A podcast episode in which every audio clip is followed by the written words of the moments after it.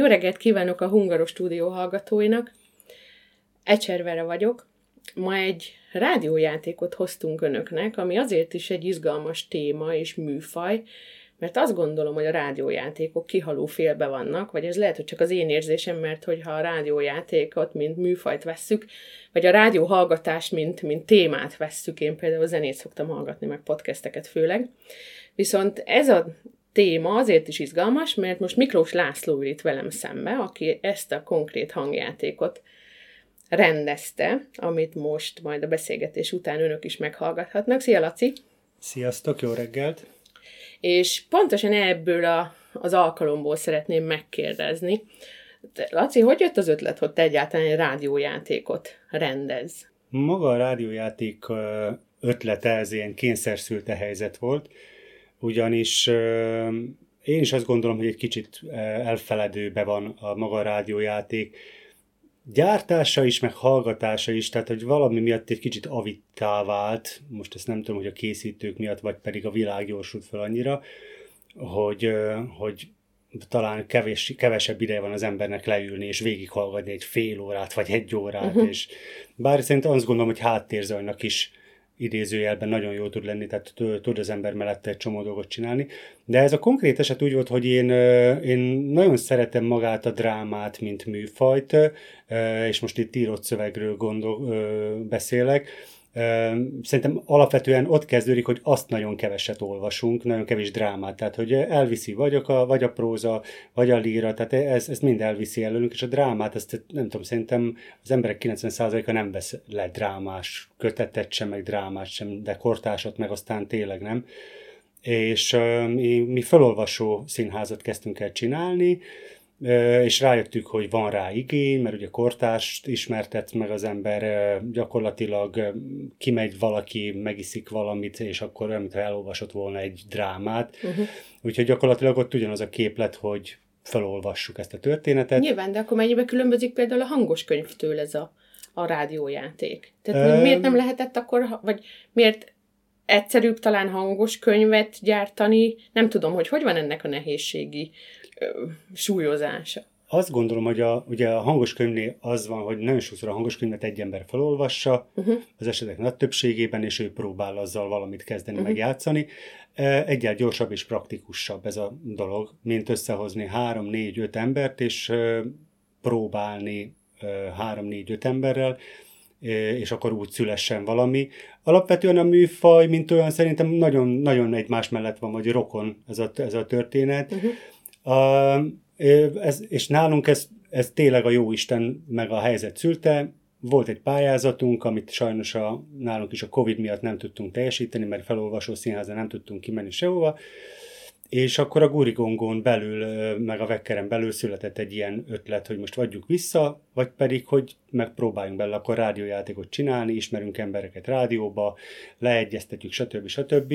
Úgyhogy hál' Istennek tőlünk Tarcsilla meg Cucornóri hatható segítségével akkor ez így, így alakult, és akkor gondolták, hogy hát akkor, ha már így alakult, akkor van a kedvem ezt is megrendezni, és nekem meg volt. Uh-huh. Ki ez a mi? Tehát már említetted a Gurigongó szimpóziumot és a Vekker műhelyt. Igen, igen.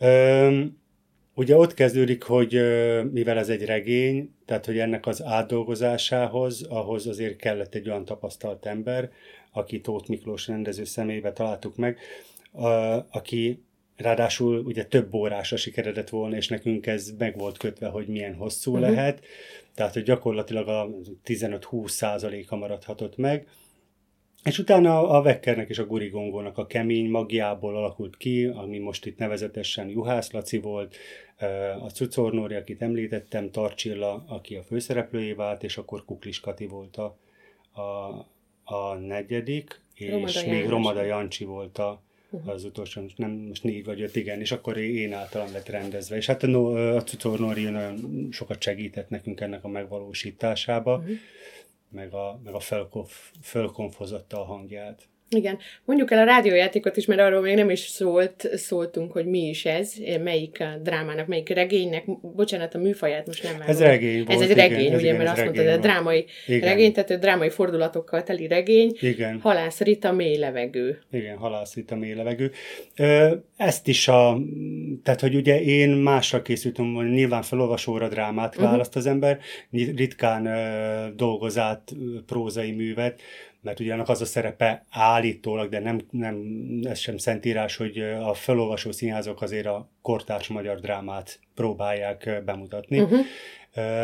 És akkor itt jött, és ezen tűnődöm, hogy talán Csilla olvasta, vagy Miki ezt a regényt, és Halász Rita ugye ez az első kötete neki. Igen, most is kapta meg a Margó díjat, érte, ami pont a, van. az első kötetes prózaíróknak a Igen, presztízses kitüntetése. igen és ilyen nagyon, nagyon hirtelen robbant be a, a semmiből, tehát hogy ráadásul ö, 80-as születésű hölgy, és ha jól emlékszem, tehát 16-ba vagy 17-ben kezdett el csak foglalkozni, mert ő művész, művészettörténész, uh-huh. és így konkrétan akkor kezdett el ö, írással foglalkozni, előtte még mindenféle kis novellákat úgy gyakorlatként, és utána ezzel gyakorlatilag berobbant, és a Libri ö, top-top 10-esen vagy top 5-ösbe is benne volt. Uh-huh.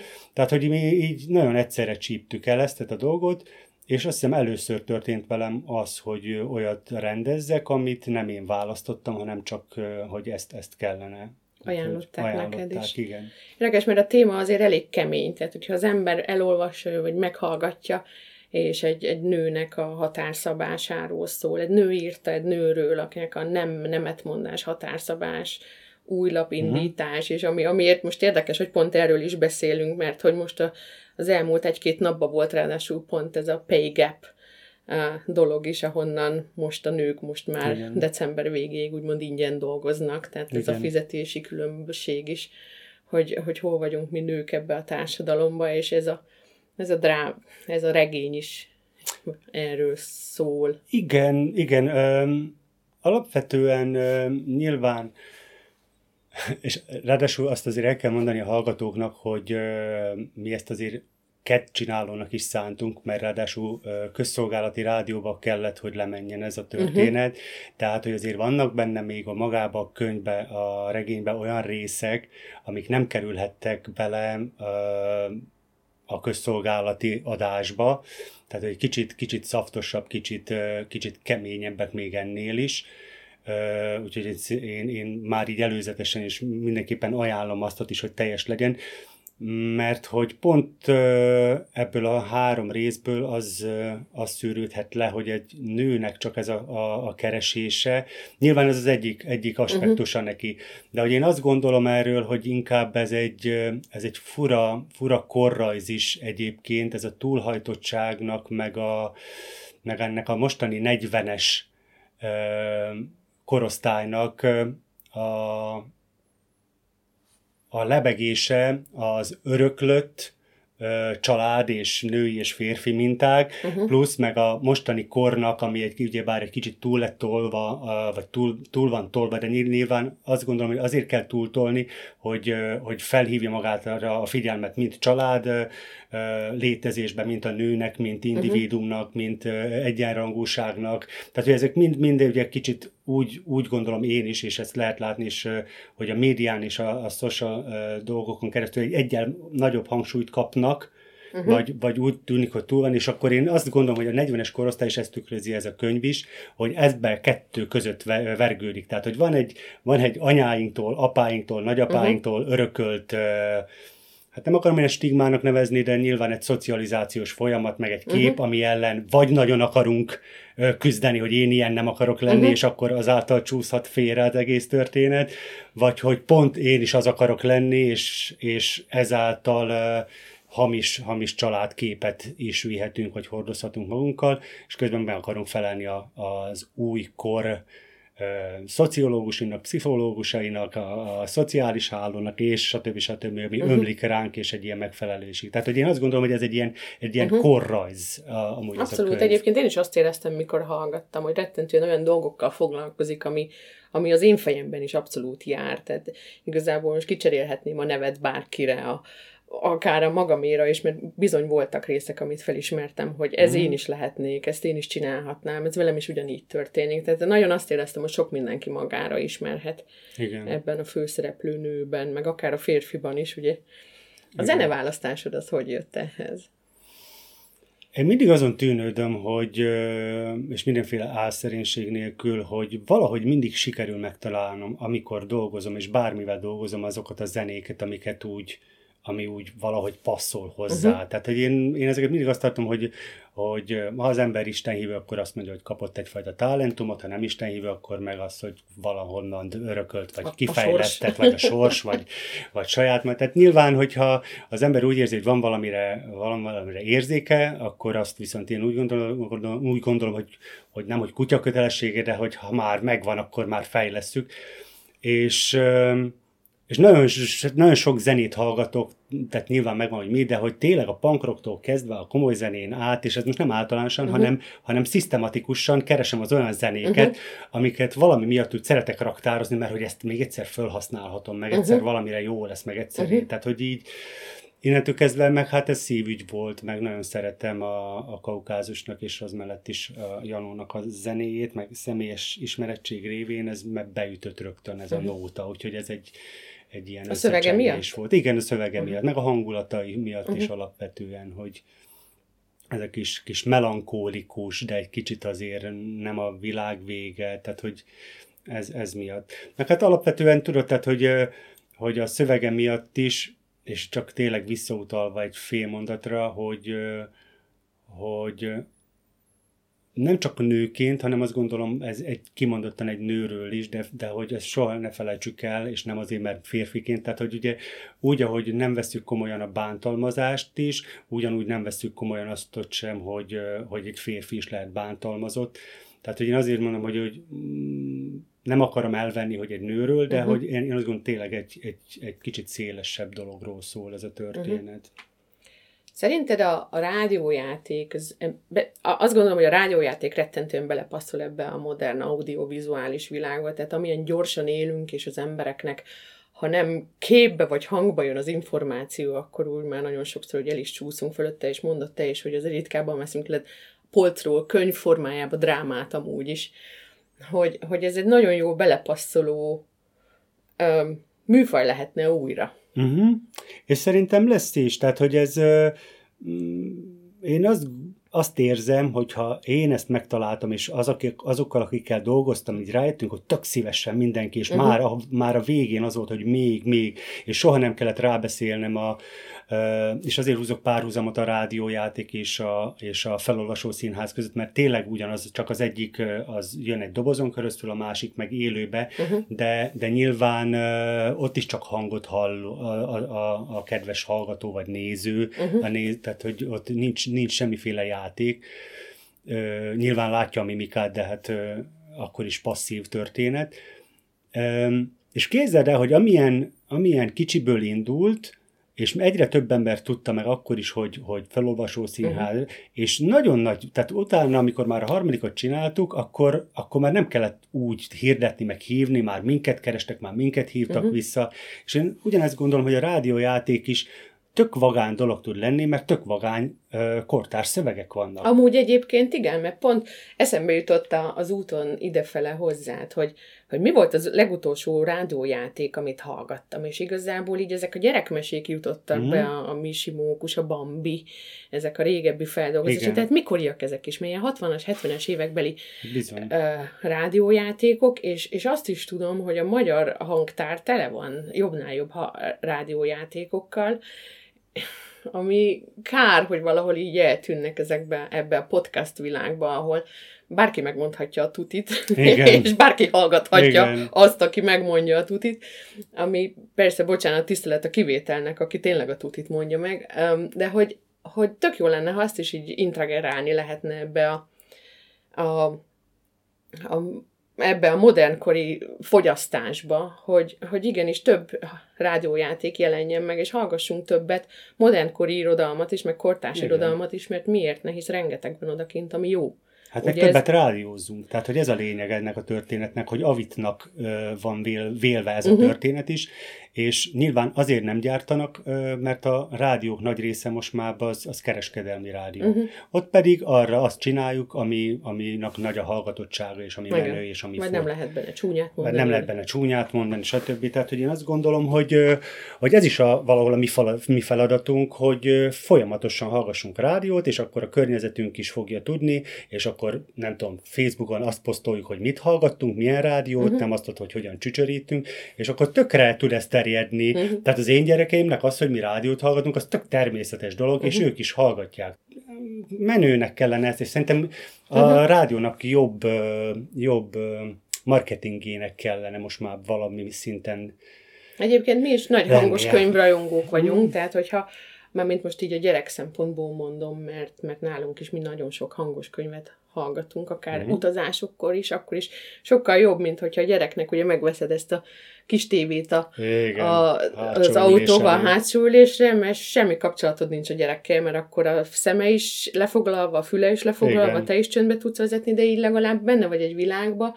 Legutóbb most így a Bambi jutott az eszembe, de pont ezt hallgattuk, és annyira fura volt például a felnőtt fejjel újra hallgatni a Bambit, hogy, és azon gondolkodni, hogy a Félix Általán is, hogy mennyire más világot jelenít meg a Bambival, hogy mennyire mm. ez a patriarchátus, a férfia, ő mondja Igen. meg, mi legyen, hogy legyen, és a gyerek meg tökre izgul, hogy mi lesz a Bambival, ugye ő, ő még a, a mese részét hallja ki, Igen. te már felnőttként hallgatod, és mégis annyira egy jó közös élmény mind a, mind a két félnek. Igen. És közben megtelik az út, meg lehet kifele is nézegetni, és mégis benne vagy egy varázsvilágba, ahova akár bármelyik más kortárs Igen rádióján. És erre is tök tehát hogy amikor ez lement, akkor tök sokan jeleztek vissza, hogy jaj, de vagány, jaj, de jó, jaj, de rendben van, meg fogom venni, el fogom olvasni. Tehát azért mondom, hogy ez, ez csak valahogy egy kicsit jobban kellene szórni, meg, meg én azt gondolom, hogy egyre jobban majd meg fogják találni az emberek a,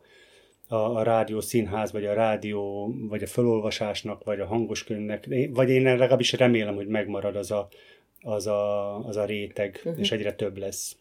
Szóval szerinted ez, ez abszolút működhetne kortárs irodalom um, népszerűsítésére abszolút, is, abszolút. ugye? Hát most képzeld el, tehát, hogyha mi a különbség, amikor főzöl, hogy most zenét engedsz, vagy pedig leengedsz gyakorlatilag még egy órát főzi, főz egy nő, vagy egy férfi kint barkácsol, vagy fordítva a nő kint barkácsol, és a férfi főz, teljesen mindegy, és közben gyakorlatilag olyan, mintha egy órán keresztül olvasnál. Igen. Tehát, hogy két dolgot össze tudsz kötni. Vagy a vasalás. Vagy a vasalás. Vagy bármi olyan munka, igen, ahol, ahol igen. manuálisan jár a kezed, és így nem van. kell sokat gondolkodnod, viszont közbe jöhet be az információ egyébként. Így van. Aha. Így van.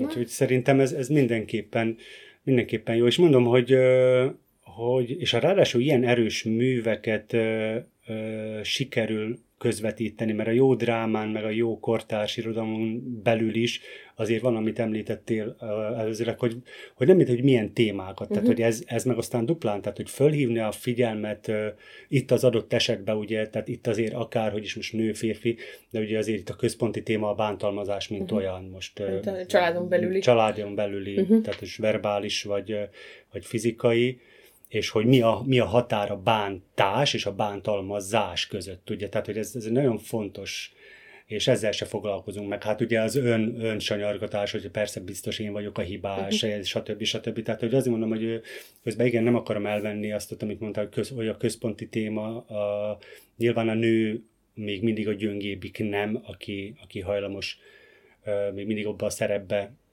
műk, de ez mondom, ez valószínűleg a... De most nem is csak a női meg a férfi különbözőség, azt gondolom, hanem, hanem amit mondasz, hogy ez a családon belül, hogy igen, és menjen ez ki, beszéljünk róla, mondjuk ki, hogy ez ki hogy érzi magát ebbe az egészbe, mert lehet, hogy neked ez Jaj, csak úgy mondtam, hogy de nekem ez fáj, hogy, hogy ezeket a dolgokat is hogy tudjuk jobban megbeszélni, és hogyha hallom mondjuk, hogy neked ez így működik, akkor lehet, hogy tudok belőle tanulni, uh-huh. és, és én megpróbálom esetleg másképp lekommunikálni a családba, hogy nekem ne jusson oda. Meg hogy meddig, vagy honnan jön a bagatelizálásnak uh-huh. a szintje, tudod? Tehát, hogy azt mondja, azt mondja, a, a, és ez, ezért nagyon nehéz ezt megítélni, vagy ezért hajlamos az ember bagatelizálni, főleg a nő, férfi, és a nő meg ennek, ennek megfelelni, és most csak azért mondom, mert ugye azért még mindig a családon belül is ugye, tehát fizikálisan a férfi az erősebb, és innentől kezdve egy bántalmazásnál azért ott van a dominancia. Uh-huh. Tehát nagyon kicsi az eset az, amikor egy nő bántalmazza a férfit.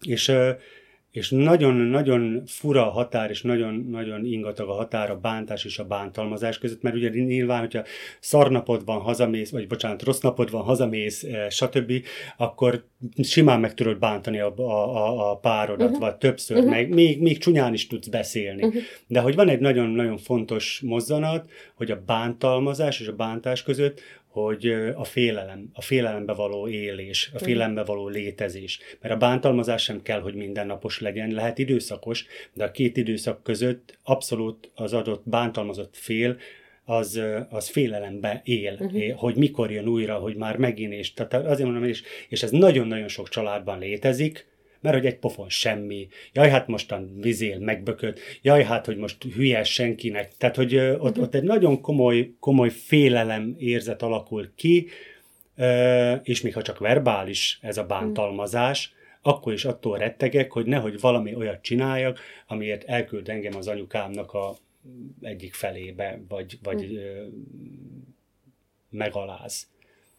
Ami azt gondolom, ez sem megengedett, mert hogy ez nagyon komoly, nagyon komoly pszichai, tehát és ráadásul ne is beszélünk arról, hogy amíg gyermekei is vannak egy családban az adott párnak, akkor ezt a képet önkéntelenül viszik tovább. Viszi tovább, ugye, mert hát nem azt tanulja a gyerek, amit mondanak neki, hanem amit lát és amit tapasztal, Igen. és akkor az beég. Igen. Ezek nehéz és kemény dolgok.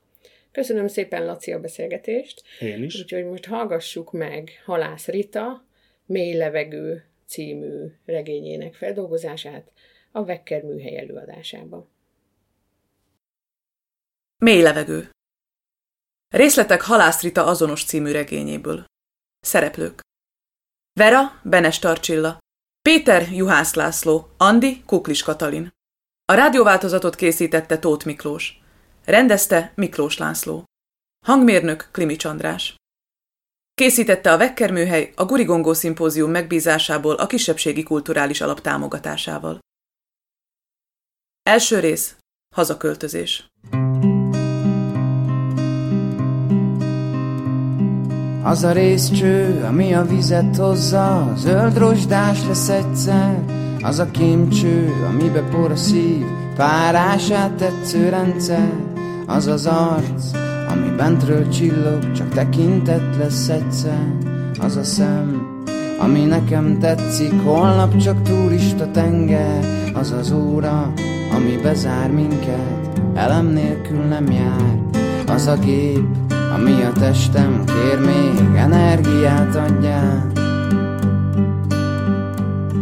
Az a pénz, ami a hasznot hozza, semmi sem lesz egyszer, az a füst, ami megutaztat több komponensű vegyszer.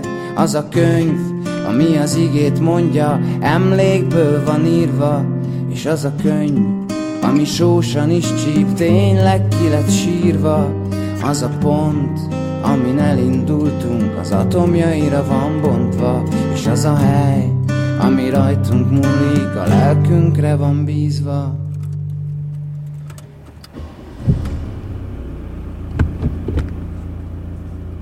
Hallgatok. Apám is hallgat. Lassú tempóban haladunk. Szeretem, ahogy vezet.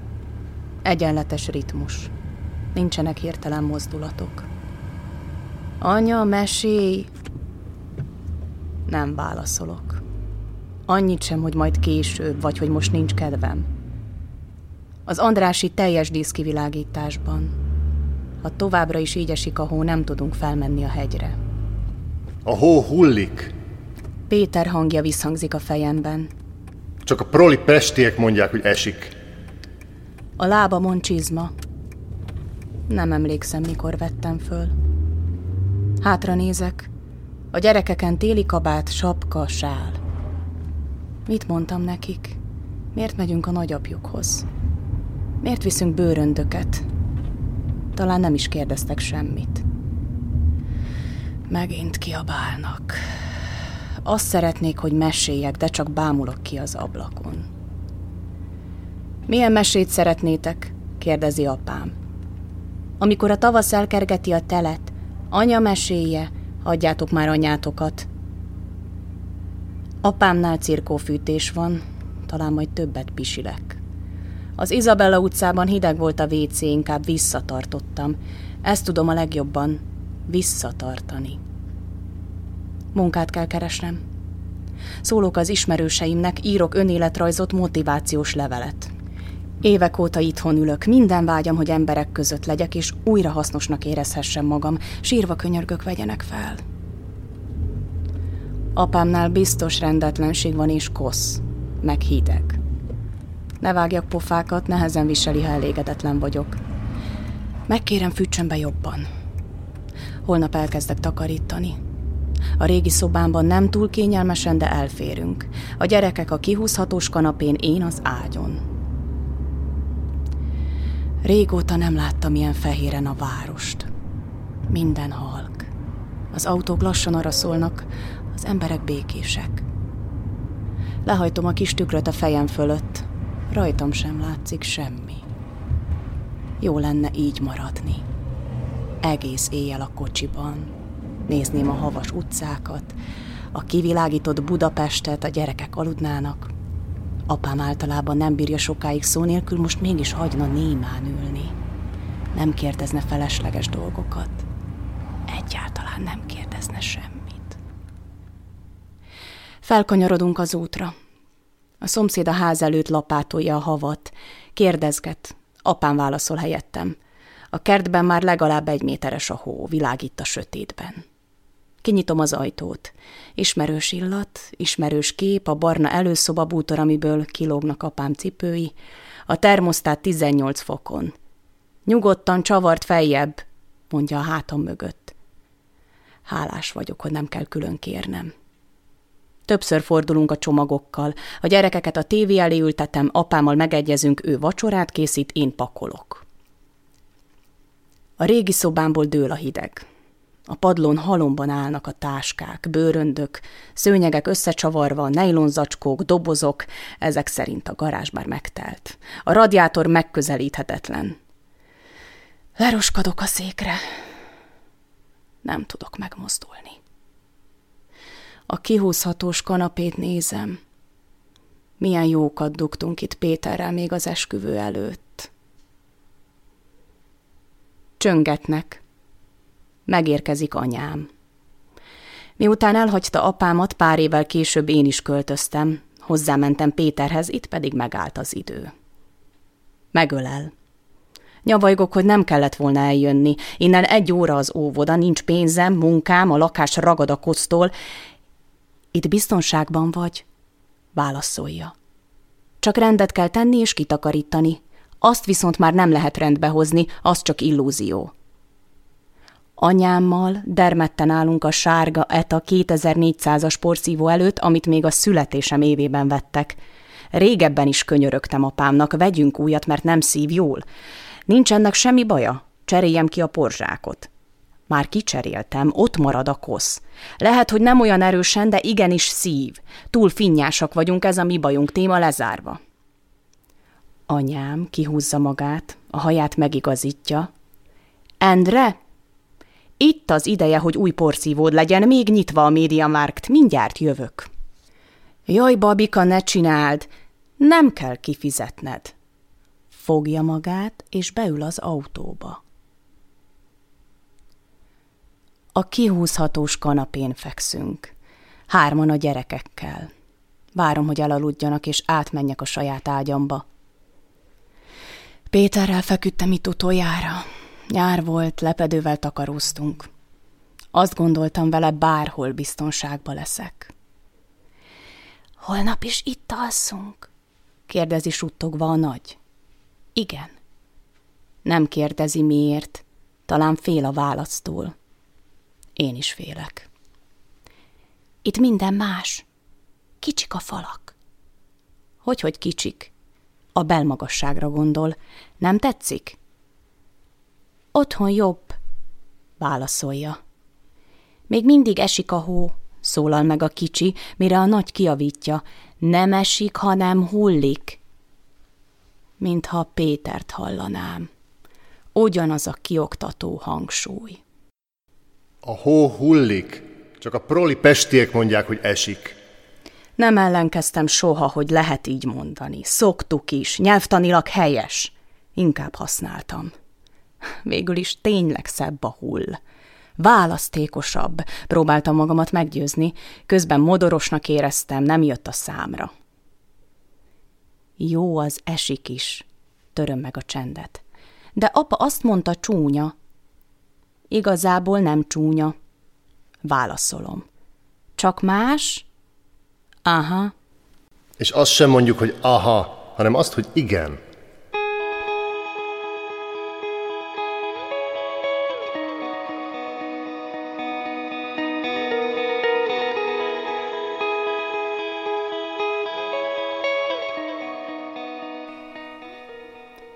Mi van, ha anyámnak nincs igaza?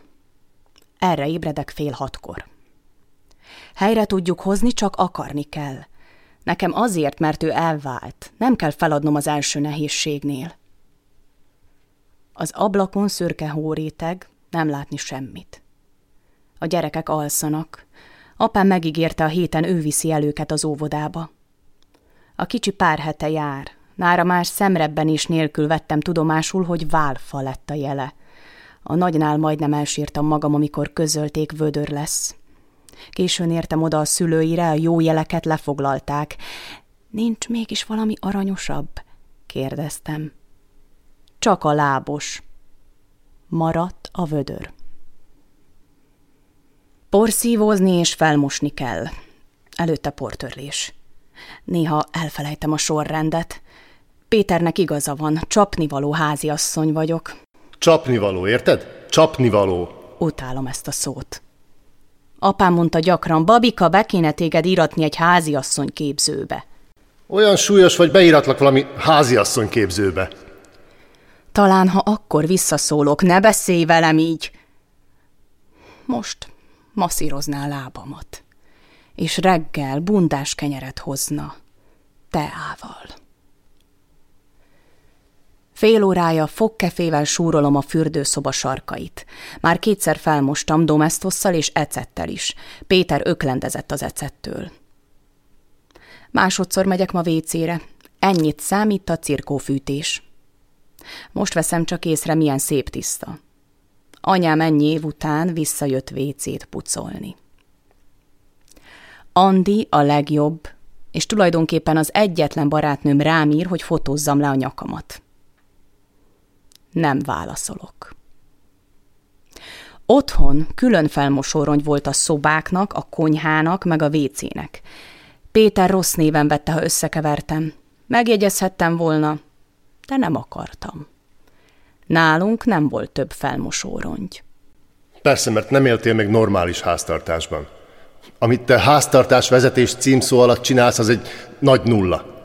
Az anyád, ne nevettest, főzni sem tud. Anyám jól főz, de ha teheti, nem megy be a konyhába. Listát írok a teendőimről. Nappali, konyha, álláskeresés, Pétert felhívni, tegyen pénzt a közös számlára. Nem akarom hallani a hangját.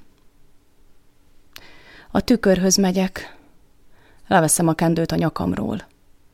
Nem történt semmi. Bolond vagy. Halvány piros volt. Mit fotózzak ezen? Nevetséges, már alig látszik. Nem is piros, inkább barna. Megvastagodott a bőr, ahol belemélyedt a körme.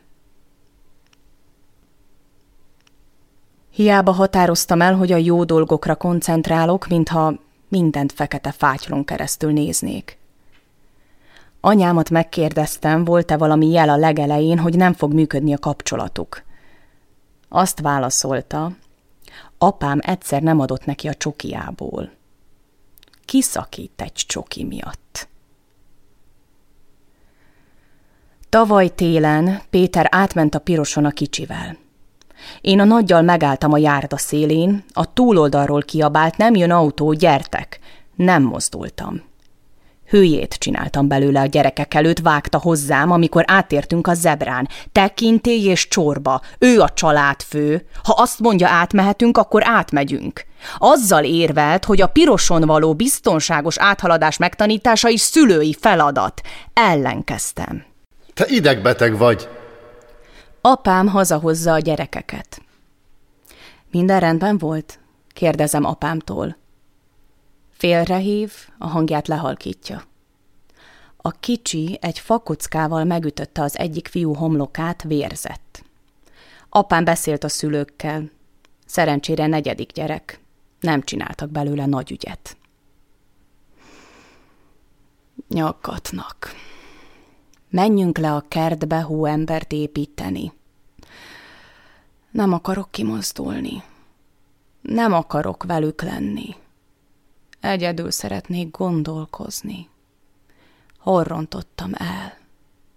Magamat sajnálni, sajnáltatni, sírni, orrot fújni, nézni, ahogy mások aggódnak értem, megnyugtatni őket, hogy ne aggódjanak, kávézókba járni, moziba menni, olvasni, idegen embereket figyelni naphosszat. Az ablakból nézlek titeket, bármikor integethettek mondom nekik. A kicsinek ez tetszik, indul is kifelé. A nagy az ajtóban áll, a kesztyűjét szorongatja. Apa biztos játszana. A hangja nem szemrehányó, inkább szomorú.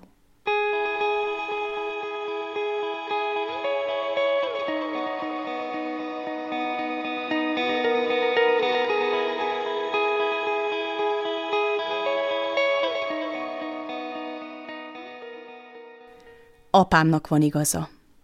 Erre ébredek fél hatkor. Az ablakon vastag hóréteg, a szobában barnás fény dereng. Mindketten hibásak vagytok. Te is hülye voltál, meg Péter is. Kettőn a vásár 50-50. A házasságban megtörténik ez az. Veszekedésnél elcsattanhat egy pofon. Na, egy pofon nem pofon. Nem mindegy, hogyan rúg meg. Más, ha állva beléd, vagy ha ágyról le. Fáj, hogy azt mondja, beleférnek a dolgok. Az apámnak ne férjenek bele. Menjen oda, húzzon be neki, fenyegesse meg, ha még egyszer hozzányúlsz a lányomhoz, kinyírlak. Hogy is van az esküszövege? Én, Vera, esküszöm az élő Istenre, hogy Pétert szeretem. Szeretetből megyek hozzá feleségül. Hozzá hű leszek, vele megelégszem, vele tűrök, vele szenvedek. A vele azt jelenti, hogy tűrnöm kell, ha bánt. Egyáltalán miért kell tűrni? És őt sem egészségében, sem betegségében, sem boldog, sem boldogtalan állapotában holtomig vagy holtáig el nem hagyom, Isten engem úgy segéljen. Esküszöm az élő Istenre, hogy meghallgatom a másikat, és nem küldöm el az anyjába, ha más gondol, mint én. Esküszöm, hogy a problémákat nem söpröm a szőnyeg alá, hanem konstruktívan kezelem. Ha a másik felbosszant, őt meg nem ütöm, le nem rúgom az ágyról, nyakát nem szorongatom. Esküszöm az élő Istenre, hogy házasságom alatt kiállok magamért. Sértegetni, bántani magam nem hagyom. Ha valami nem tetszik, elmondom, és nem mártírként viselem a sok szart. Isten engem úgy segéljen. Ámen. Nincs ütögetés, mondom a kicsinek, miközben begombolom a kabátját. Nem, ha nem adja oda a kockát, akkor sem. Van másik kocka, senkit nem ütünk meg. Hmm, akkor sem. Ha jól viselkedtél, kapsz kinder tojást. A nagy összeráncolja a szemöldökét, ő nem ütöget senkit, mégsem kap semmit. Nem igazság. Jó, te is kapsz majd csokit. Az ablakból integetek. Végre megint egyedül vagyok.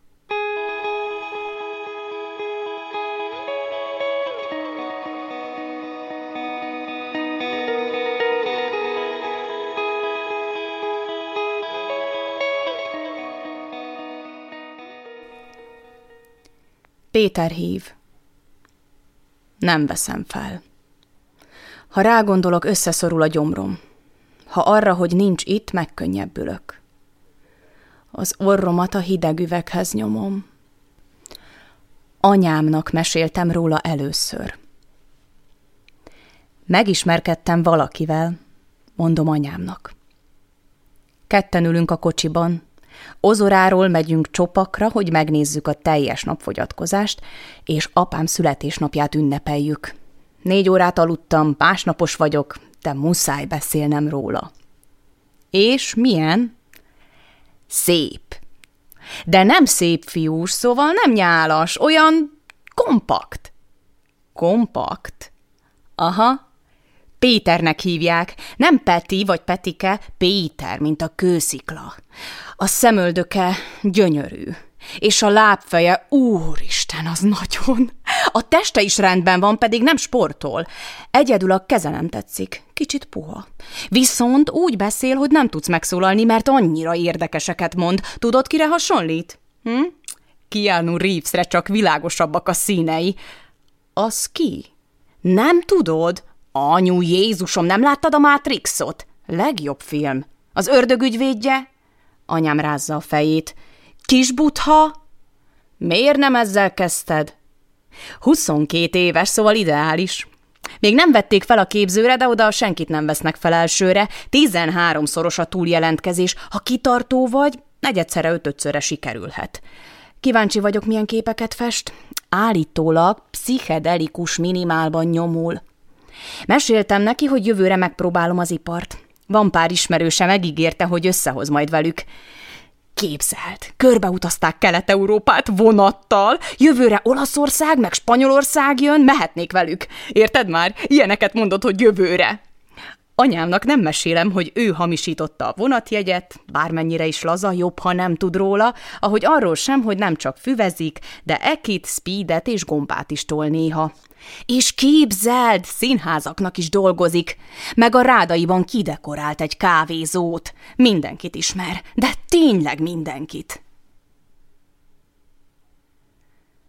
Rezeg a telefonom. Péter az. Itt vagy? Itt.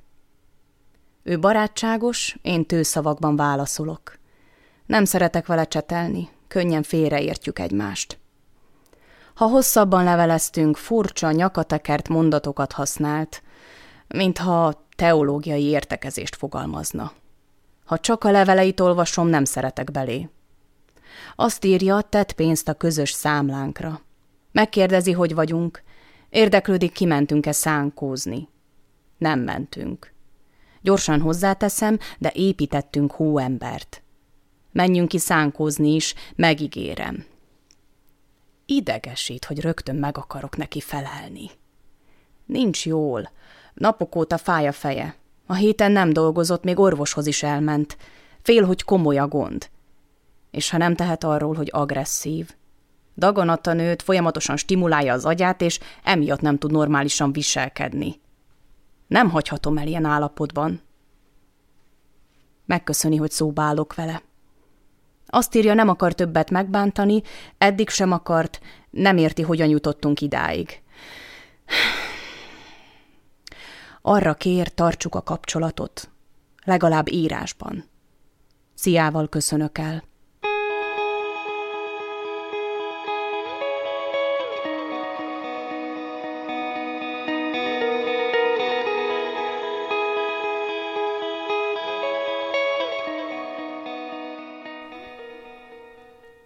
Fázom.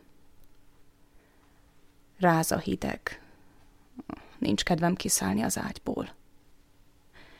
Harisnyát húzok, rá melegítőt, fekete garbó, cipzáros felső, vastag zokni. Tával a kezemben a kanapéra kucorodok. Andi hív, hogy lefotóztam-e már a nyakamat. Szerinte fel kéne jelentenem. Figyelj, kezdem nyugodtan.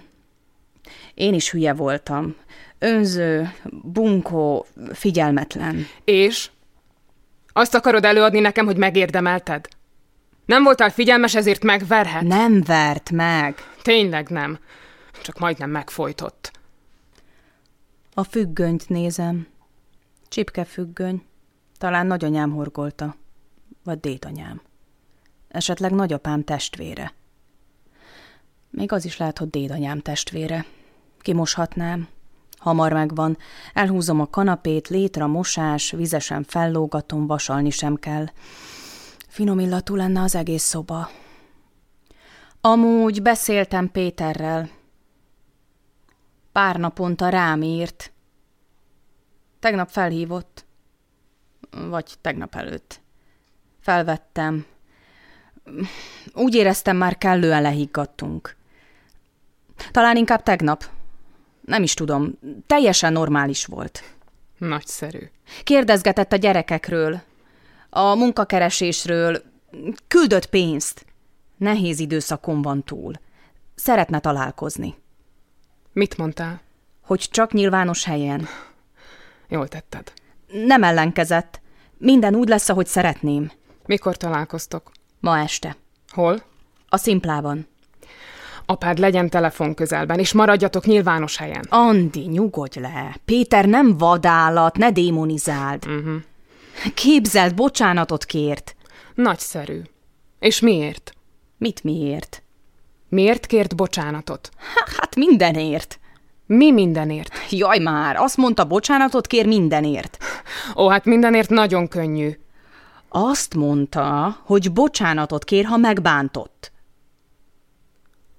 Ha megbántott? Mert ő nem biztos benne. Bocsánat, hogy megbántottalak, ezt mondta, na. Hogy ott mondott? Majd ha bocsánatot kér, amiért megfenyegetett és folytogatott, akkor beszélhetsz bocsánatkérésről. Te sosem szeretted. Ez nem igaz. Emlékszem, már az elején is bármit csinált belekötöttél. Folytogatott vagy nem? Andi hangja határozott és kemény. És igaza van. Az a ránc, ami előbukkan, soha nem megy vissza, az az ősz, ami veled hullik, a hajszál vékony titka, az a ránc, ami előbukkan, soha nem megy vissza, az az ősz, ami veled hullik, a hajszál vékony titka lett.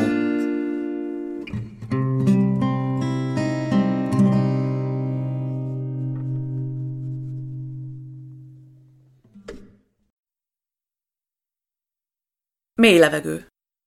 Részletek Halász Rita azonos című regényéből. Szereplők. Vera Benes Tarcsilla. Péter Juhász László. Terapeuták Kuklis Katalin és Romada János. Taxis Miklós László. Második rész. Párterápia. Az a részcső, ami a vizet hozza, zöld rozsdás lesz egyszer, az a kémcső, amibe por a szív, párását tetsző rendszer, az az arc, ami bentről csillog, csak tekintet lesz egyszer, az a szem, ami nekem tetszik, holnap csak turista tenger, az az óra, ami bezár minket, elem nélkül nem jár, az a gép, ami a testem kér még energiát adjál. Az a pénz, ami a hasznot hozza, semmi sem lesz egyszer. Az a füst, ami megutaztat több komponensű vegyszer. Az a könyv, ami az igét mondja, emlékből van írva. És az a könyv, ami sósan is csíp, tényleg ki lett sírva. Az a pont, amin elindultunk, az atomjaira van bontva, és az a hely, ami rajtunk múlik, a lelkünkre van bízva. Koncentrálni kell. Merőlegesek és párhuzamosok, házak, utcák, nem bonyolult. Minden eszközön megvan, hogy eljussak a célig. A pontból B-be. Semmi egyéb. A köztük levő teret kell bejárni. Egy utcát előre, jobbra be, a másodiknál balra. Öt perc az egész. Tavaly ilyenkor az állatkertben voltunk. Virágoztak a fák. Péter utánozta a gorillákat. A gyerekek meg nevettek. Idegen utcanév. Nem tudom, hol vagyok. Nem emlékszem, hogy bekanyarodtam, vagy egyenesen jöttem. Nézem a térképet, magamban hallom Péter hangját. Mit bénázol már, te szerencsétlen? Sosem tudtam tájékozódni. Ha Péter megkérte nézzem az utat, eltévedtünk. Apám is folyton összeveszett anyámmal. Ezt az egyet kértem, babika, szólj, ha le kell kanyarodni. Ó, néni kutyával. Megkérdezem az utcát. Soha nem hallott róla. Péter már biztos ott van. Megint én kések. Andi azt mondaná, tudat alatt szabotálom a párterápiát, de van olyan, amikor a legjobb barátnő is téved. Tavaly nyáron többször kértem Pétert, menjünk el pszichológushoz. Ne is álmodj róla. Amikor pedig egyedül mentem volna, utánam kiabált. Nem foglak beengedni soha többé. És a gyerekek is nálam maradnak. A gangról fordultam vissza. És most meg ő kért. Próbáljuk meg. Lehet, hogy tényleg megváltozott? Visszamegyek a busz megállóig. Onnan megint előre, jobbra be, másodiknál balra. Rossz helyen fordultam le a legelején. Nem vettem észre egy kis utcát, ez Péterrel is előfordulhat, nem vagyok szerencsétlen.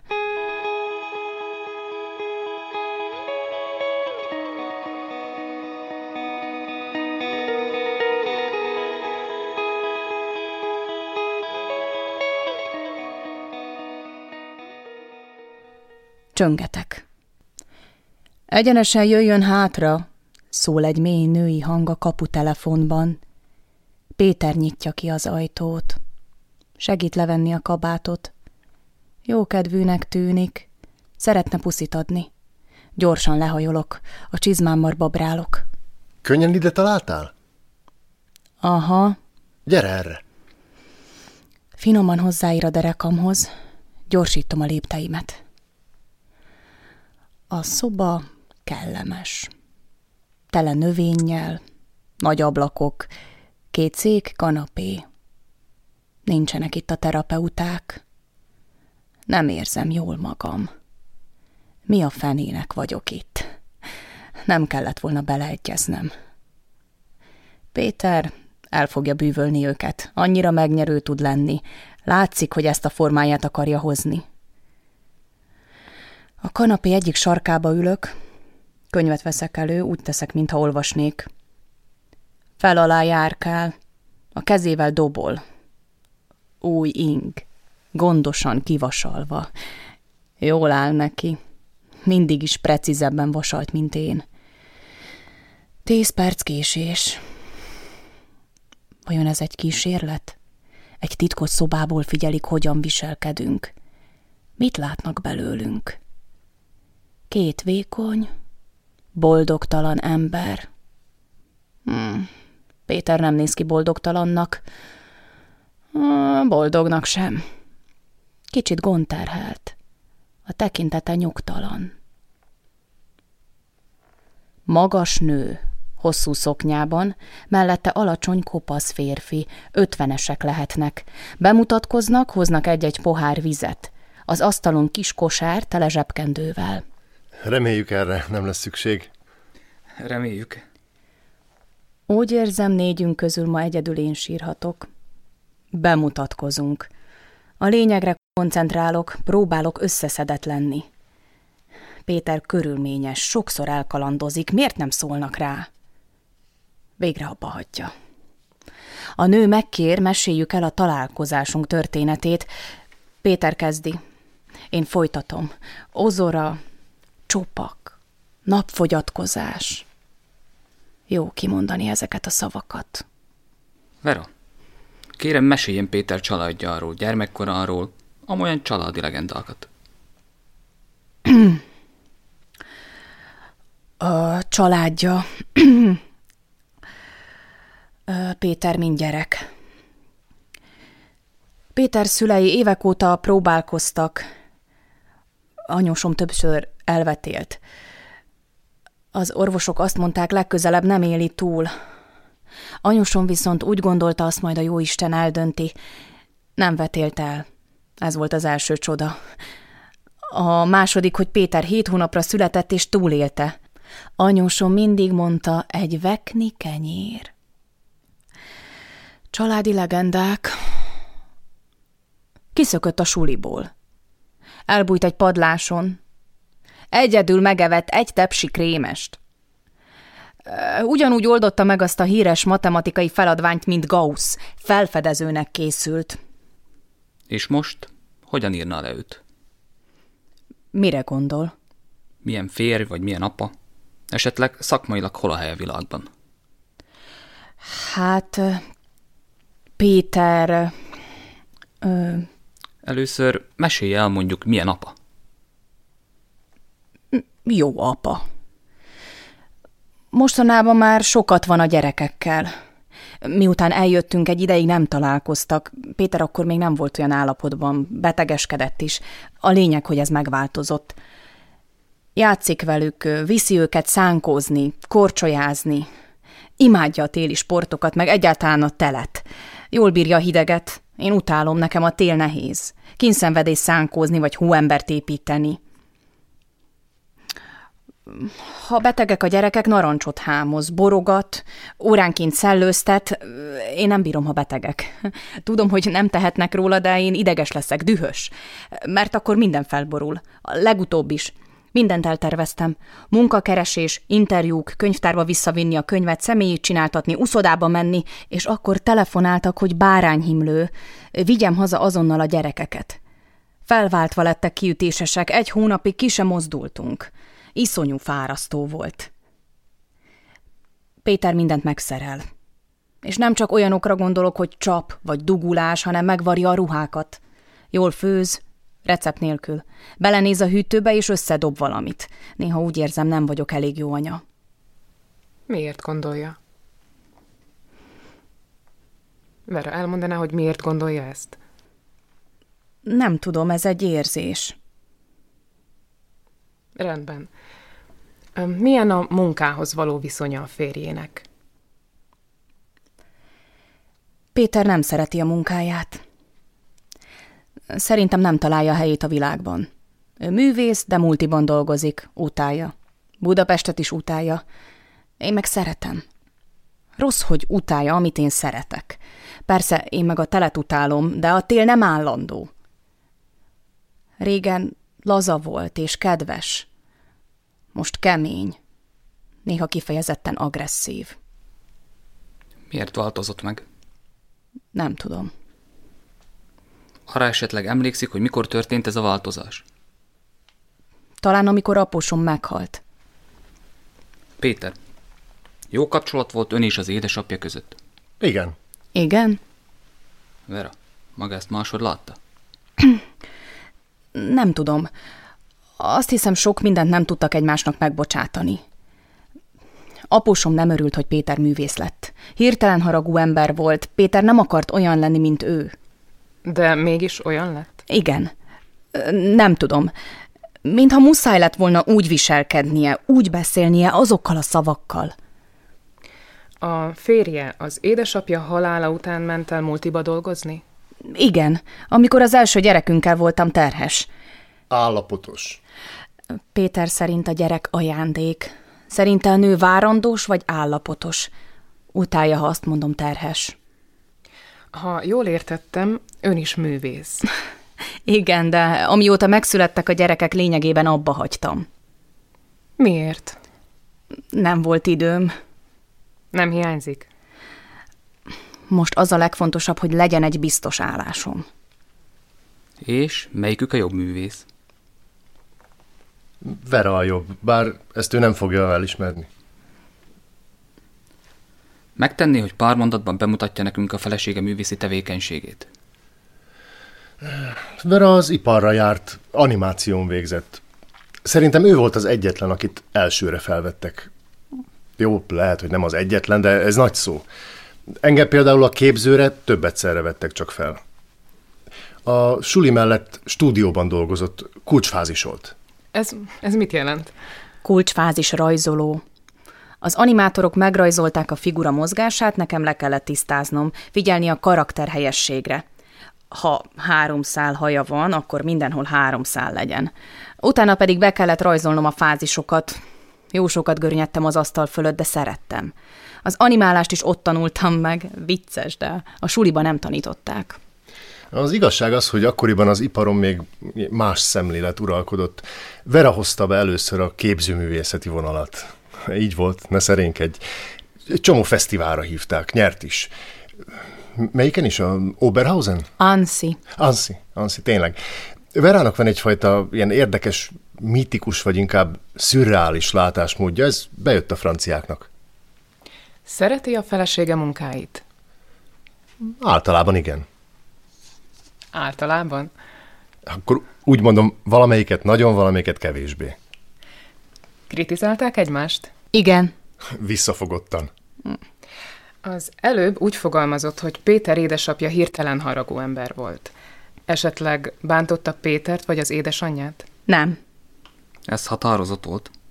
Nem, vagy nem tud róla? Nem bántott senkit. Honnan tudja ezt ilyen biztosan? Anyósomtól. Nem sokkal a halála előtt beszélgettem vele. Miről? Női dolgokról, miért nehéz a pasikkal, ilyenek. Panaszkodott? Nem.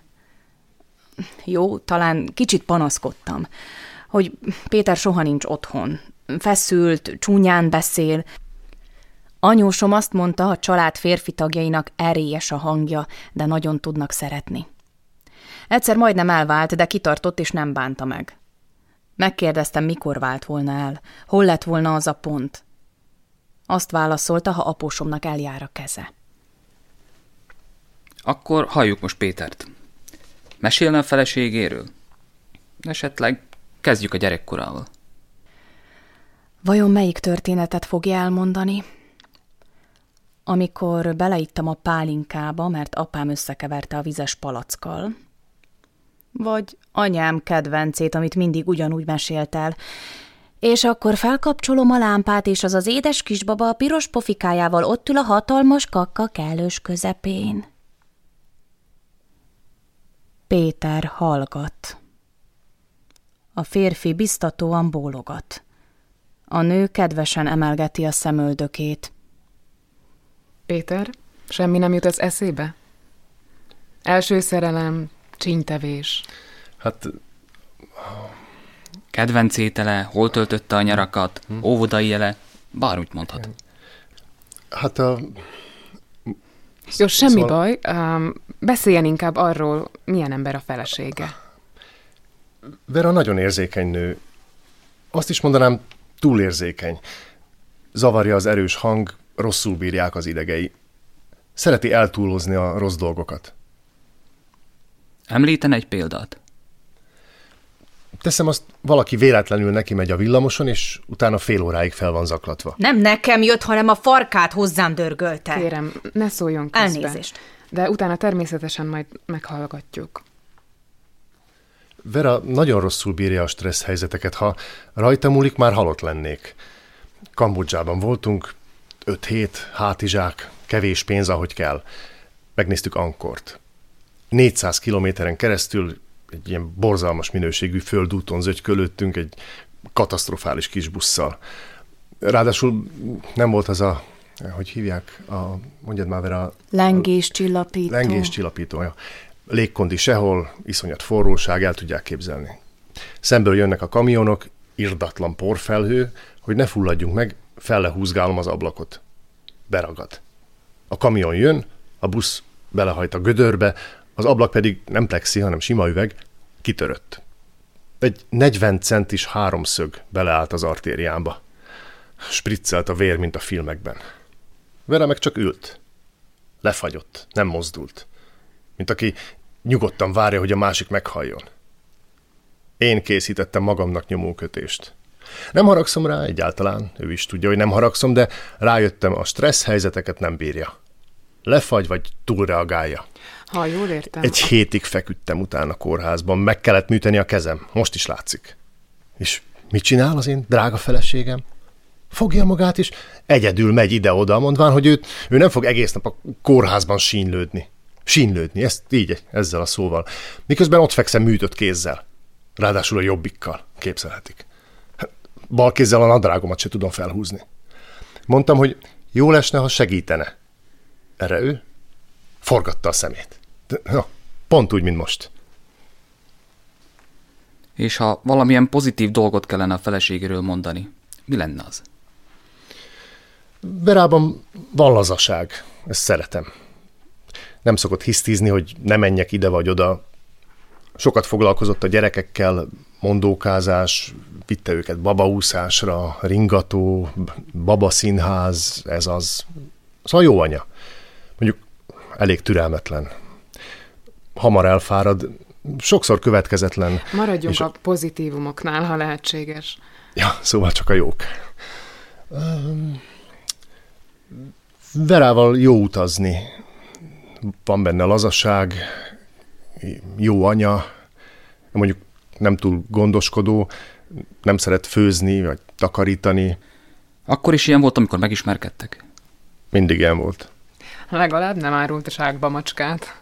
Lehet, hogy nem árult, de az utóbbi időben teljesen kivonult a családi életből, azzal a felkiáltással, hogy neki elege van a házi munkából. Hozzáteszem, én mostam le karácsony előtt az ajtófélfákat, mert vállalhatatlanul mocskosak voltak. A sütőt is én tisztítottam. A gyerekek ruháját sem képes megvarni, inkább újat vesz. Az ételek rohadnak a hűtőben, a beáztatott ruha hetekig áll, szó szerint. Ki tudtam volna venni, de direkt nem. Gondoltam, lássuk, meddig hagyja. Miért romlott meg a házasságuk? Először is nem romlott meg. Vera döntött úgy egyik pillanatról a másikra, hogy elhagy. Gondolom ennek azért voltak előzményei. Voltak, de nem olyan súlyosak, mint ahogy ő állítja. Ö, elnézést, de ő még nem mondott semmit. Ismerem a feleségem. Istenem, Verának kellett a szabadság, az önmegvalósítás. A szülei is elváltak. Aki ezt a mintát látta, annak nincs másik megoldás. Ez a legegyszerűbb, nem igaz? Nem haragszom rá miatt. Tény, hogy idegesebb voltam mostanában. Mondtam olyat, amit nem kellett volna. Aláírom. Megbántottam nem egyszer. De ő túl reagálta. Nézzék, engem az zavarta legjobban, hogy a házasságunk romokban Vera meg a barátaival bulizik. Ezek szerint mégis megromlott a házasságuk? Ja, a legvégén már persze. Tudná erről mesélni? Hogy miért romlott meg? Hát, a, a feleségem egyszerűen kiszállt a családi életből, ahogy már mondtam. Későn jött haza, sokszor ivott. Igen, ivott, hiába néz, nagy ártatlan szemmel. Lássunk tisztán, többször részegen feküdt be az ágyba. Én kidolgozom, a belemető meg bulizik. Már az is eszembe jutott, hogy van valaki, de Vera nem olyan. Ha komolyan akartam vele beszélni, mosolygott. A feleségem kinevetett, értik? Nem nevettelek ki. Ha zavarba vagyok, mindig ez történik. Ha megszólalnék, dadogni kezdenék. Érdekes, elég régóta ismerlek, de ezt még nem vettem észre. Nem tudom, figyelte a felesége arcát a beszélgetés közben, szinte végig mosolygott, de a bemutatkozásnál mindenképpen nagyon sokat. Már az elején gondoltam, hogy nem jó kedvében, sokkal inkább idegességében csinálja. Vera, elmondaná maga is, hogy miért költözött el? Azért, mert Péter, a férjem, bántalmazott. Verbálisan és fizikálisan is. Az első alkalom után jeleztem, ez volt az utolsó. Még egy ilyen is eljövök. Ezek szerint, ha el akarok tőled válni, jól fel kell, hogy pofozzalak? kérdezte. Én meg erre azt mondtam, ha el akarsz válni, elég, ha bejelentett, hogy el akarok válni. Aztán pár nappal később másodszor is megtörtént. Akkor jöttem el. Nézzék, tudom én, hogy van ez. Most divat a házasságon belüli erőszak. Jaj, jaj, jaj, engem bántottak, brühű. A nők tudnak ezzel jönni, de azzal senki sem foglalkozik, hogy közben milyen passzív agressziót nyomnak le. Valóban, néha erősebben szóltam oda, de könyörgöm, hogy fizikai, meg verbális agresszió.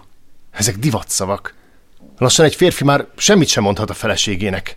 Vera egyértelműen túlérzékeny. Megmondtam. Bárkitől megkérdezheti. Sokszor sír, nem bírja a tömeget, pánikrohamok jönnek rá, hogy meg fog halni. Istenem, ilyen. Péter, kérem, engedje a feleségét is beszélni. Ő is meghallgatta magát. Természetesen mindkettőjük sérelmével foglalkozunk. Vera, tudna néhány példát mondani a verbális bántalmazásra? A férjem azt mondta rám, hogy idióta kretén állat vagyok. Én ilyet soha nem mondtam, ez hazugság. Péter, Péter, kérem tudja, amit az elején megbeszéltünk. Próbálj máshogy fogalmazni, például, hogy ilyenre nem emlékszem, vagy, vagy De- máshogy emlékszem. De amikor hazudozik, maguk is látják, hogy hazudik. Nevetséges. Vera, kérem folytassa. Azt mondta, zoknival kellene betömni a számat. Jól meg kéne engem verni, attól észhez térek. Ezt nem hiszem el. Azt is mondta, ha folyik az orrom vére, nem fogok így mosolyogni. Többször megfenyegetett, hogy kidob az ablakon. Elnézést, használhatom a mosdót? Jobbra az első ajtó. A férjének van valamilyen függősége? Van, Alkohol? csak fű. De nem biztos, hogy függő, nem tudom. Sokat szív, de nem egyfolytában. Nem lesz tőle agresszív. Van valaki? Nekem? A férjének. Nem tudok róla. Egyszer volt egy karmolás nyom a hátán. Azt mondta, nem emlékszik meg, hogy biztos megvakarta. Hit neki? Hittem. Naív voltam? És magának van valakie? Nekem? Igen, magának. Mármint, hogy most? Igen. Nincs. Nem is volt. Nem. Nem hisznek nekem? Ha ilyen sok megaláztatás és rossz dolog érte, mi tartotta vissza attól, hogy máshonnan szerezze be az örömöket, és mi az, ami visszatartja ettől most is? Máshonnan szerezni be az örömöket. Tehát az örömöket be kell szerezni. A férfi újra felteszi a kérdést, de mire válaszolnék, nyílik az ajtó. Péter bejön. A kanapé szélére ül. Az órára nézek. Vége lehetne már.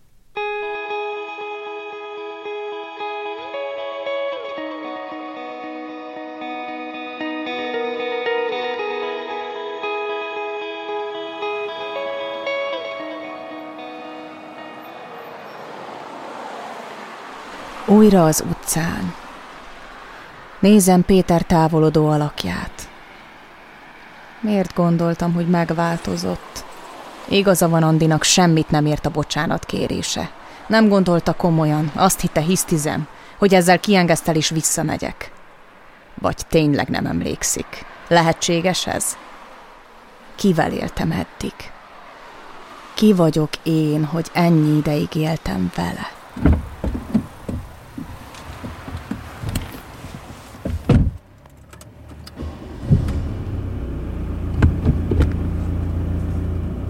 Ritkán szokott taxizni?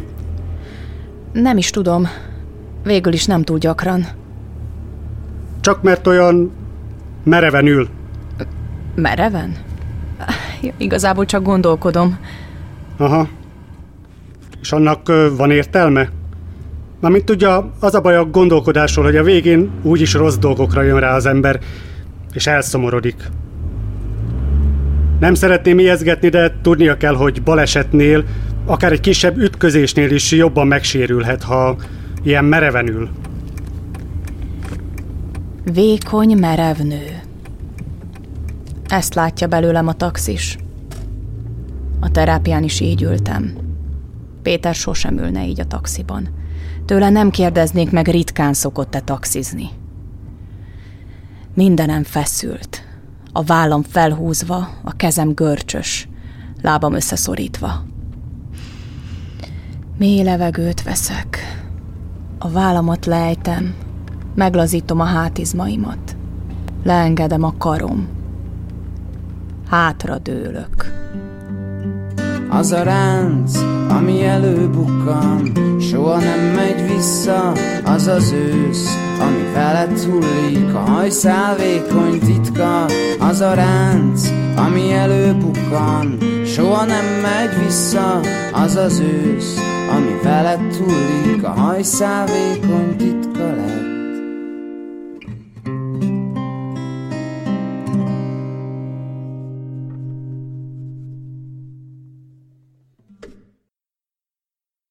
Mély levegő. Részletek Halász Rita azonos című regényéből. Vera szerepében Benes Tarcsilla. Harmadik rész. Az újrakezdés.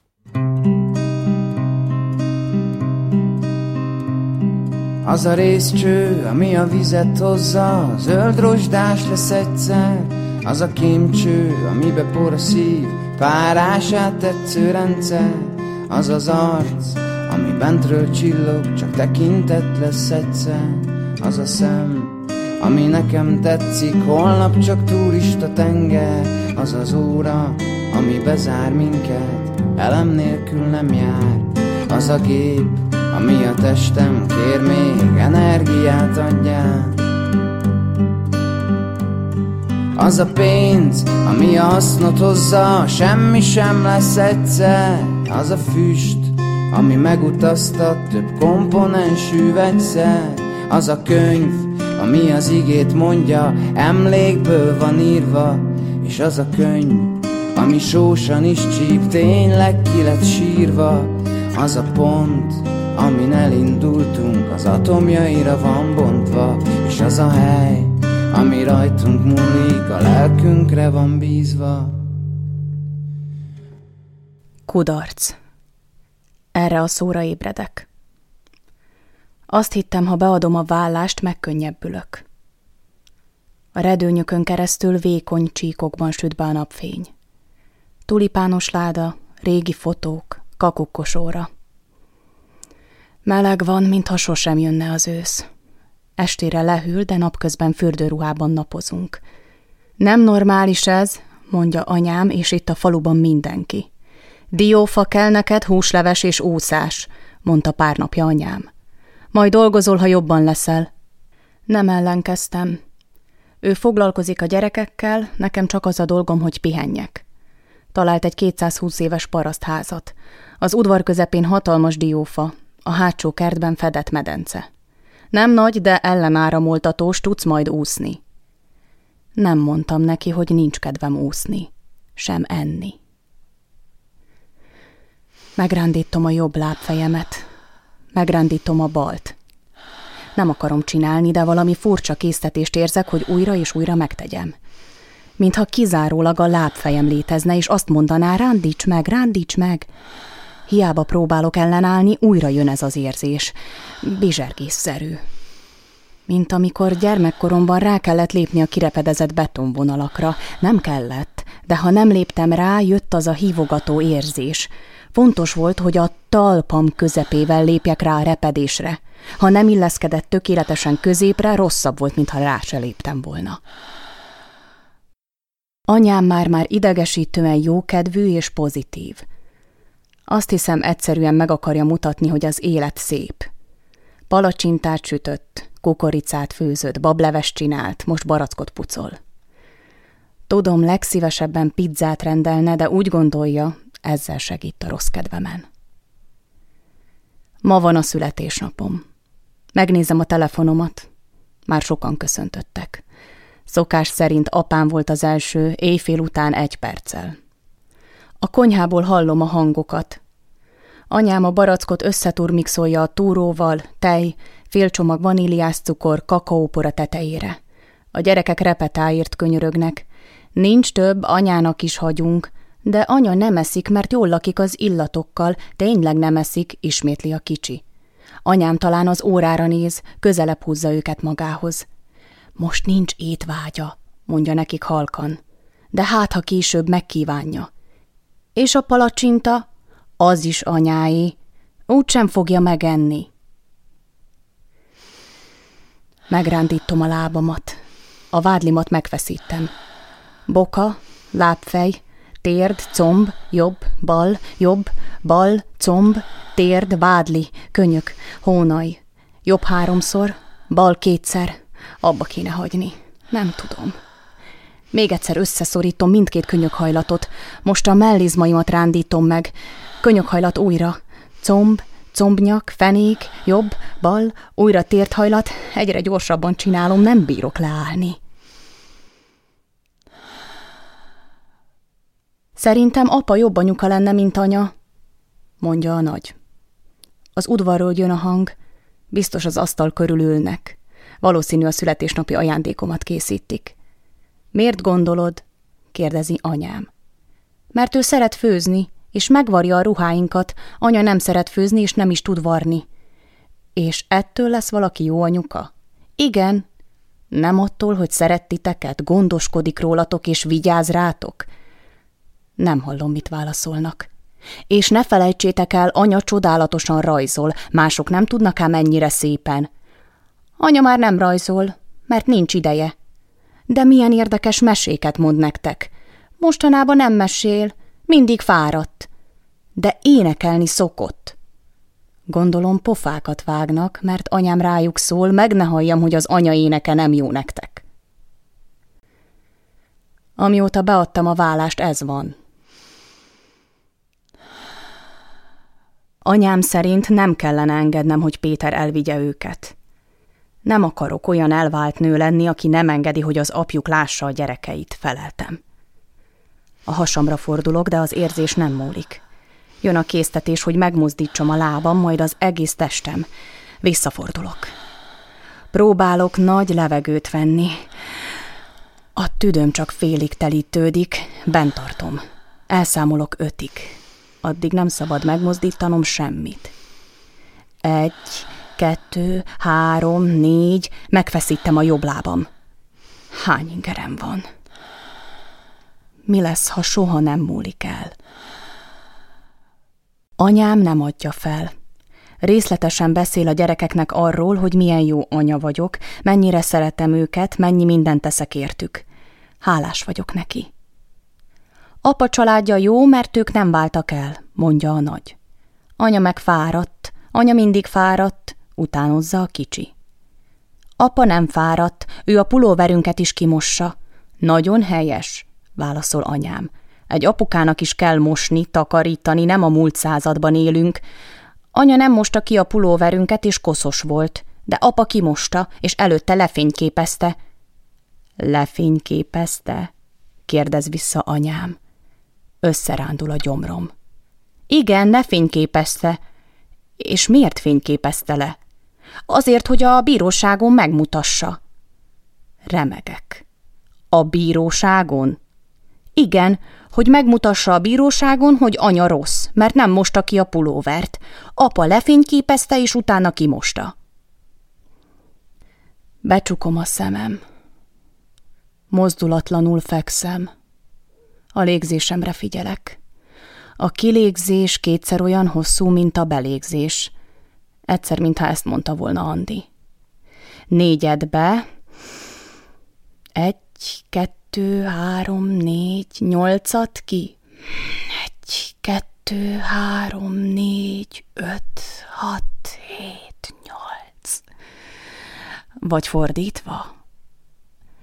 Fő a nyugodtság. Elképzelem, hogy egy vázát széttörök a fején. Belerúgok a gyomrába, kitépem a haját, a fülébe ordítok. Amilyen erősen tudom, a körmömet a tenyerembe mélyeztem.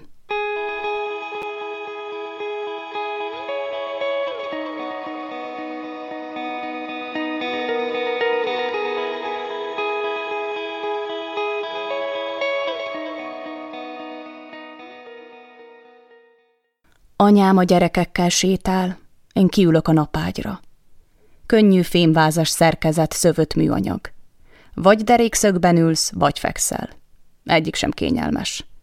Be kellene állítani középre, egyensúlyozni, megtalálni a megfelelő helyzetet. Ne legyen túl sok, ne legyen túl kevés.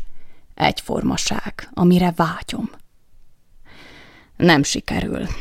Folyton előre vagy hátra billenek. Türelmetlen vagyok, görcsös. Ne akarjam. Csak lazán.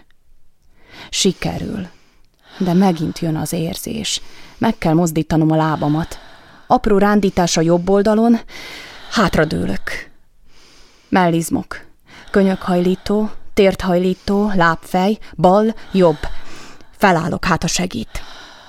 Folyamatosan rándítom az izmaimat, nem tudom abba hagyni. Jobb, bal, jobb, bal.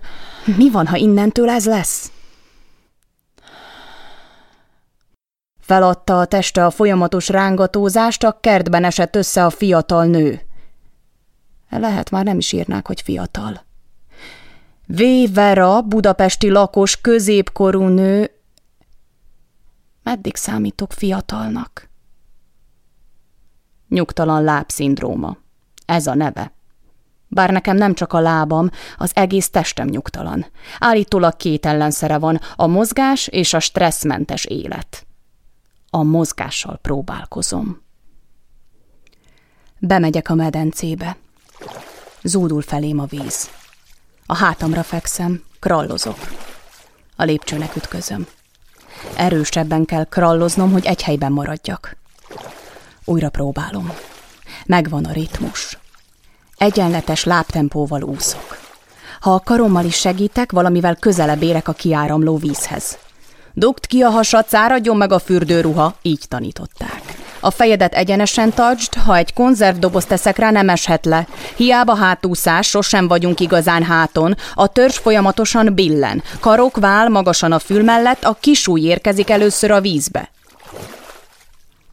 A hátúszás könnyű. Könnyebb, mint a gyors. Mert a levegővel nem kell vacakolni, ezért szeretem. Ha úszodában vagyok, tudom, mikor közeledek a falhoz. Néha a csapásokat is számolom, hogy véletlenül se üssem be a kezemet. Itt nem kell számolni, csak az egyenletes tempó a fontos. Ha erősítek, a fejem a csőnek ütközik, ahonnan a levegő áramlik. Ha lassítok, a lábam csapódik a lépcsőhöz. Megvan a megfelelő ritmus. A kartempó hatékony, a krallozás laza. Az eget nézem. Idegesít, hogy nem haladok. Anyám erre azt mondja, legalább tökéletesíthetem a technikámat. Nem kell másra figyelni, egyedül a mozdulataimra. De én haladni szeretnék. Nézni, ahogy mozdul a táj.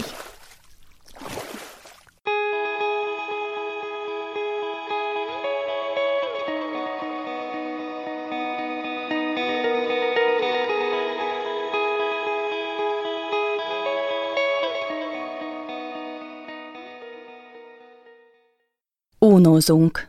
Rádiót hallgatunk. A nyolcvanas évek legjobb slágerei. Lepihenek, mondom, anyám megsimogatja a fejem. Fekszem a sötét szobában. Apám már biztos rám kiabált volna, szedjem össze magam, foglalkozzak a gyerekekkel. Anyám miért ilyen türelmes? Azt akarja, semmi mást valószínűleg, csak azt legyek jobban. A maga módján apám is ezt akarja.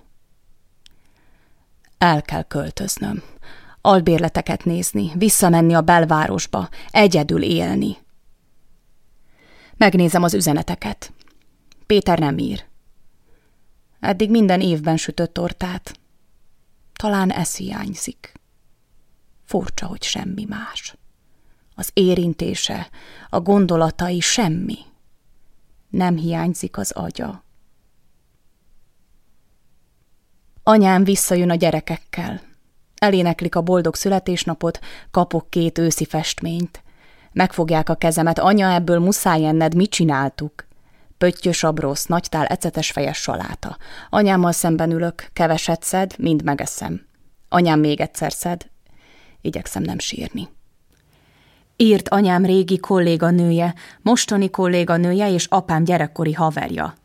Két apuka és öt anyuka az oviból és Gergő, egy régi osztálytársam. Nagyon szereti a Chopin-t, amit kitettem, mire én illik a melankolikus hangulatomhoz, erre ő rajzolok-e még? Mindig úgy gondolta belőlem művész lesz. Azt kellene írnom, hogy már nem rajzolok, mert a két gyerek, és különben is egy 20 négyzetméteres szobában lakunk hárman, amúgy válok. Ehelyett azt válaszolom, épp most kezdtem bele egy új anyagba. Nem kezdtem bele semmibe. Nyár eleje óta egy vonalat nem húztam. Megkérdezheti-e mi a téma vagy titok? Nem titok. Bár lehet egyszerűbb lett volna azt mondani, hogy titok, mert így válaszolnom kell valamit. A víz, írom. Meglepődöm, mennyire magától értetődő. Az óceán, a Balaton, az uszoda. Miért pont ez? Egyszer majdnem belefulladtam a Dunába és nagyon erősen bennem maradt, ahogy kavarok körülöttem a víz. A szemem nyitva volt, mintha a centrifugába kerültem volna. A víz hangosan zúgott. Körülöttem minden barna. Azt kérdezi, milyen technikával dolgozom. Egyelőre kísérletező fázisban vagyok, írom, vázlatfüzetbe rajzolok, toll, ceruza, ami van. Azt tervezem, hogy egy animációs filmet készítek. Ahogy leírom, hosszú idő óta először jó érzést tölt el. Talán, ha kimondom, már nem fogok visszafordulni. Az asztalnál ülök, nem tudom, mit csináljak. Előveszem a vázlatfüzetemet, húzok néhány vonalat. Úgy érzem, az egésznek semmi értelme. Rossz vonalakat húzok. Hogyan lehet rossz vonalakat húzni, kérdezni Andi. Nem áll össze. Miért akarom, hogy rögtön összeálljon? Majd összeáll később. Most csak húzom a vonalakat. Egyenesek, hullámosak, szálkásak, lehet satírozni, keresztezni, árnyékolni, élvezem, ahogy serceg a ceruza a papíron, ahogy nyomot hagy. Felvázolok egy szoba belsőt, megpróbálom magamat lerajzolni, ahogy az asztalnál ülve rajzolok, a lámpa megvilágítja a kezemet. Ritmus, ismétlődés, kihagyások, vonal, amit áthúzok, vonal, amit megvastagítok, amit idegesen, amit finoman húzok, hosszú, rövid, váratlan formák. Jó érzés meglepődni. Ez is én vagyok.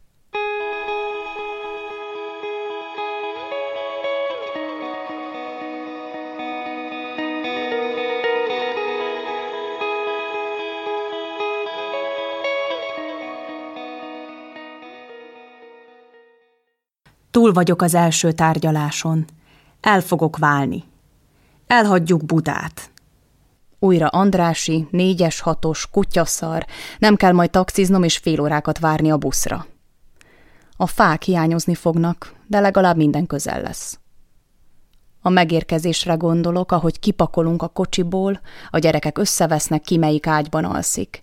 Vacsora, fürdés, hamar letenni őket. Andi szerint itt az ideje, hogy újra pasizzak. Semmi kedvem hozzá.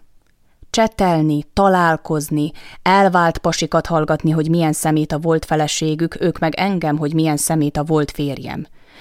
Andi azt tanácsolta, írjam le minél részletesebben, hogy milyen férfit szeretnék. Szerinte, ha leírom, az univerzum meghallja és küldi a megfelelőt.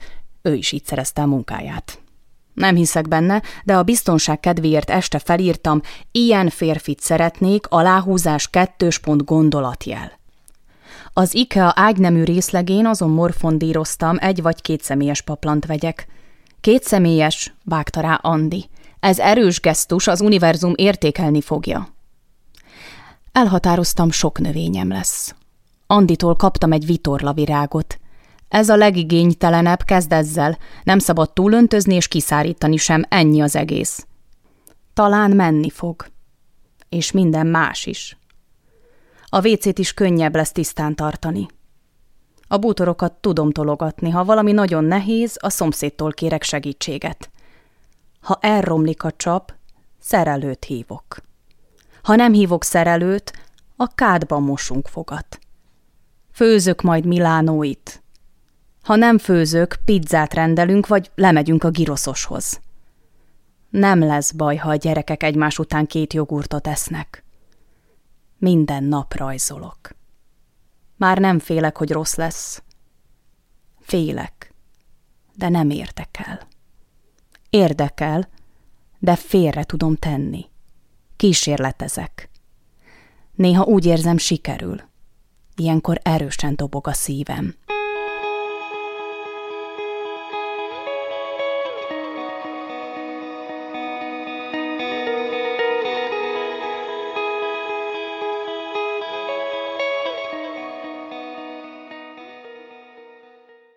Anya, mesélj! Mit meséljek? Az évszakosat. Hol is tartottunk? Hogy a tavasz szomorú és nem akar jönni. Igen. A tavasz sajnos nem jött. Helyette viszont berobbant a nyár. Egy gyönyörű délceg és daljás férfi. Ez azt jelenti, magyarázom, szépen kidolgozott izmai vannak. Az arca okos, a mosolya csibészes. Olyan, mint apa, inkább, mint Apolló. Ő kicsoda? A görög napisten. És ki az ősz? Az ősz egy anyuka. Válaszolom. Szép, kicsit karikás a szeme, és vannak már fehér hajszálai. Napközben sok meleget ad, estére azonban elfárad. Szervusz, szépséges nyár! Köszön az ősz egy augusztus végi meleg napon. Szervusz, szomorú ősz! Itt az idő, szépséges nyár, mennet kell. Ó, kedves ősz, nem lehetne, hogy maradok még egy kicsit? Az emberek nem akarják, hogy elmenjek, örülnek, hogy tudnak fürödni a Balatonban. A te érkezésedet viszont senki nem várja. Szépséges nyár. Te túl forró vagy és perzselő. Mindenkit megizzasztasz. Az emberek nem tudnak normálisan öltözködni, zsírosan fénylik a homlokuk. A nagy melegtől nem tudnak aludni, emiatt be kell kapcsolni az utálatos klímát, amitől jól megfáznak. Hidd el, már várják érkezésemet. Ó, legkedvesebb, legmegértőbb ősz, tudom, kedvelsz engem, hadd maradjak itt. Szépséges nyár, tudod, hogy nem lehet, mindenkinek megvan szabva az ideje. Szóval mégiscsak igaz, mondja lekicsinylőn és gúnyosan a nyár. Önző vagy, és csak magadra gondolsz. Az emberek boldogságával mit sem törődsz. És mit csinált az ősz? kérdezi a kicsi. Végül megsajnálta a nyarat, és azt mondta. Rendben, legyen, ahogy szeretnéd, adok még egy kis időt. Három hét múlva azonban újra megjelent. Hello, szép izmos férfi, aki nem akartad átadni a helyed, és én nagylelkűen megengedtem, hogy maradj, köszöntötte magabiztosan. Hello, kedves táskás szemű önző anyuka, aki irigykedsz, és rossz szemmel nézett, ha az emberek vidáman fröccsöznek a teraszon, lédús görög dinnyét szürcsölnek, főt kukoricát majszolnak, és csobbannak a Balaton hűs vizébe. Sértegethetsz, mosolyog az ősz. Nem fáj. Időd lejárt, távozz hát. Te tényleg azt hiszed, hogy az emberek szeretnek téged? kérdezte a nyár. Mégis mit szeressenek? A depressziódat, amikor napokig csak sírsz, rísz és folyamatosan esik az eső. Hogy egyfolytában fáradtságra panaszkodsz és mindent fakószürkére festesz. A kiszámíthatatlan viselkedésedet. Napközben meleget adsz, de este fagyot borítasz a földekre. Szegény gyerekek reggel magukra vesznek mindent, este meg a kezükben cipelhetik haza a sok ruhát. De most nem hagyta magát az ősz.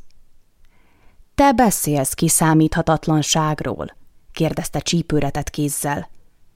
Te, aki ha dühös vagy úgy tombolsz, hogy fákat csavarsz ki, jégesőt zúdítasz a földre és elvered a termést. Rád nézek, és mit látok? Mindenhol zöld, zöld, zöld. Mond, nem unod. Még színeket sem tudsz keverni. Hol vannak a rózsaszínek, a mélilák, rozsdabarnák és májvák, vörösek és élénksárgák?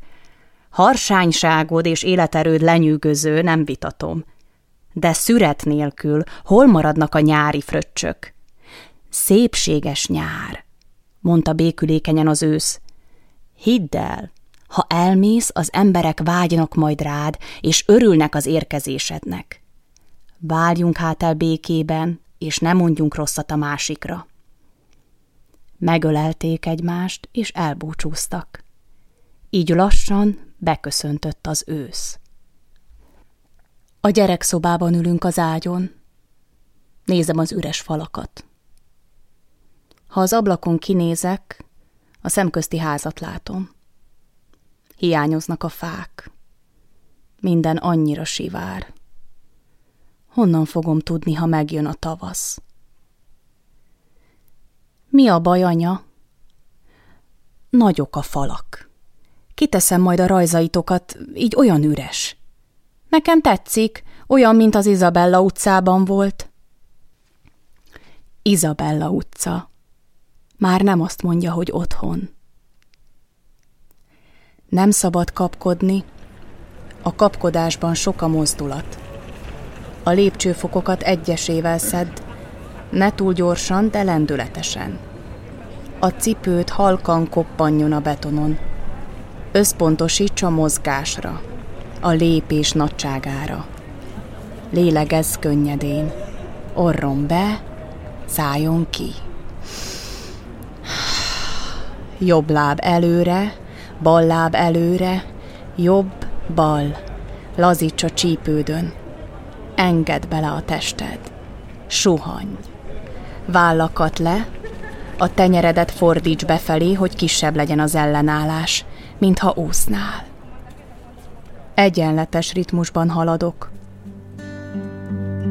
Az a ránc, ami előbukkan, soha nem megy vissza, az az ősz, ami veled hullik, a hajszál vékony titka, az a ránc, ami előbukkan, soha nem megy vissza, az az ősz, ami veled hullik, a hajszál vékony titka lett.